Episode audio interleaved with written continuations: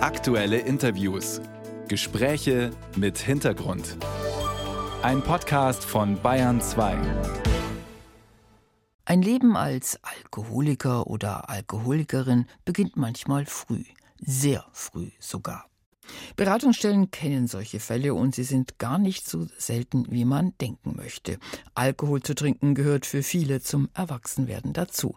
Nicht immer mündet das in einer Sucht, aber das Risiko, eine Alkoholvergiftung zu bekommen, ist bei Jugendlichen nach wie vor besonders groß.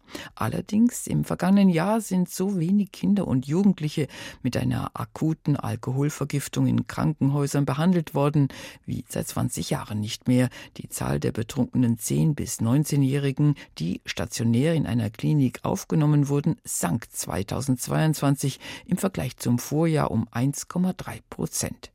Das sind die heute vorgelegten Zahlen des Statistischen Bundesamtes. Wir wollen sie bewerten mit Tanja Brunnert vom Verband der Kinder- und Jugendärztinnen und Ärzte und selber Medizinerin. Willkommen bei der Bayern 2 Radio Welt. Vielen Dank für die Einladung. Drei Jahre in Folge gab es jetzt weniger junge Menschen, die in Kliniken behandelt werden müssten. Warum? Ja, ich denke schon, dass ein großer Anteil daran die Aufklärungsarbeit ist, die geleistet wird. Wir haben das bei uns in den Praxen fest mit im Programm, dass die Jugendlichen aufgeklärt werden zum Alkoholkonsum. Und es ist aber auch so, dass die Kampagnen, die gestartet worden sind, also Reduktion von Alkoholwerbung, auch sicherlich ihren Effekt darauf haben. Wobei, wenn wir sehen, dass die 15- bis 19-Jährigen nach wie vor zu den Gefährdeten gehören, ist da sicherlich auch noch Luft nach oben. Und wie weit spielt Corona da eine Rolle? Ich meine, im Lockdown war man alleine und konnte sich nicht mit Freunden auf ein Glas verabreden. Das spielt natürlich eine Rolle. Also wenn wir die Jahre 2020 und 2021 betrachten, muss man den Corona-Effekt sicherlich rausrechnen. Aber wir sind jetzt ähm, im letzten Jahr und ja insbesondere auch in diesem Jahr eigentlich ohne restriktive Maßnahmen gewesen und die Möglichkeit wäre da gewesen. Und wir sehen trotzdem sinkende Zahlen. Das stimmt ja erstmal optimistisch nur die sinkenden Zahlen, was die Einweisung ins Krankenhaus anbelangt, oder insgesamt wird unter Jugendlichen weniger Alkohol getrunken? Ja, gute Frage. Also aus unseren Beobachtungen heraus in den Praxen muss man schon sagen, dass viele Jugendliche deutlich aufgeklärter sind, was den Alkoholkonsum angeht. Es scheint ja in den Familien auch so ein bisschen ein Umdenken zu geben.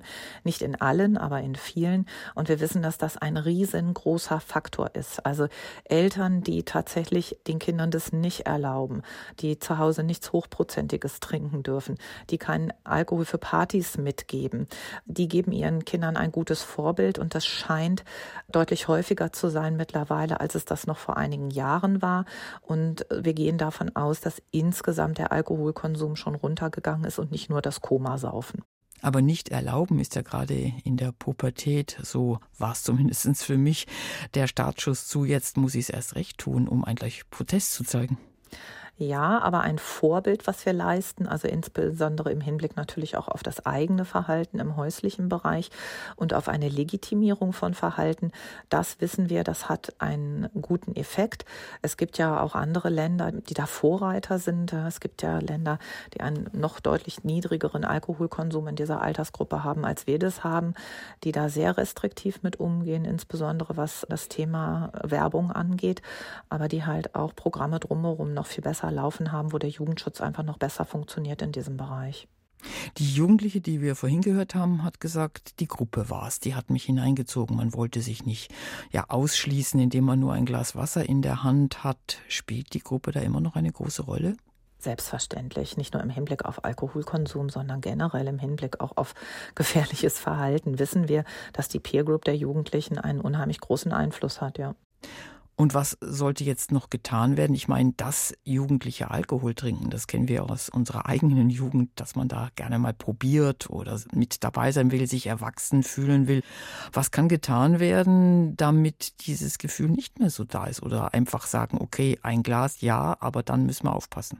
Also wichtig ist erstmal, wie gesagt, das elterliche Vorbild. Wir müssen uns ganz klar sein, dass wir es als Eltern legitimieren oder halt eben nicht. Und das ist erstmal wichtig.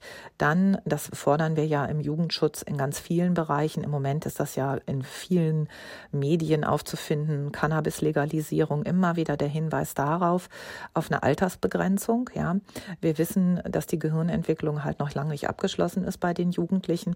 Wir wissen, dass die Effekte dieser Substanzen viel größer sind. Deswegen fordern wir ja Werbeverbote, insbesondere auch in den sensiblen Bereichen, wo sich die Jugendlichen aufhalten. Es gibt Länder, da kann Alkohol erst in höherem Alter, also ab 20 oder 21, auch erworben werden. Das sind alles Dinge, wo wir wirklich noch Luft nach oben haben und wo man noch mehr tun kann, neben der Tatsache, dass innerschulisch gute Aufklärungskampagnen laufen müssen. Und wenn ein Jugendlicher selber entdeckt hat, ich habe da ein Problem, gibt es dann genügend Anlaufstellen jetzt speziell für Jugendliche, wo sie sich beraten lassen können, wo man ihnen weiterhilft? Prinzipiell gibt es diese Anlaufstellen. Das Problem ist immer, dass die Jugendlichen sie vielleicht nicht unbedingt finden. Von daher motivieren wir natürlich in dem Moment auch, ja, meldet euch bei uns, bei euren Kinder- und Jugendärztinnen. Wir können euch weiterhelfen, wo ihr Kontakt aufnehmen könnt, wo ihr hingehen könnt. Und dafür sind natürlich auch die Sozialarbeiterinnen und Beratungsassistentinnen in den Schulen wichtig, ne, dass diese Jugendlichen sich auch dort dran wenden können sagt Tanja Brunnert vom Verband der Kinder- und Jugendärztinnen und Ärzte, selber Medizinerin. Vielen Dank für diese Einschätzungen. Vielen Dank für die Aufmerksamkeit auf das Thema.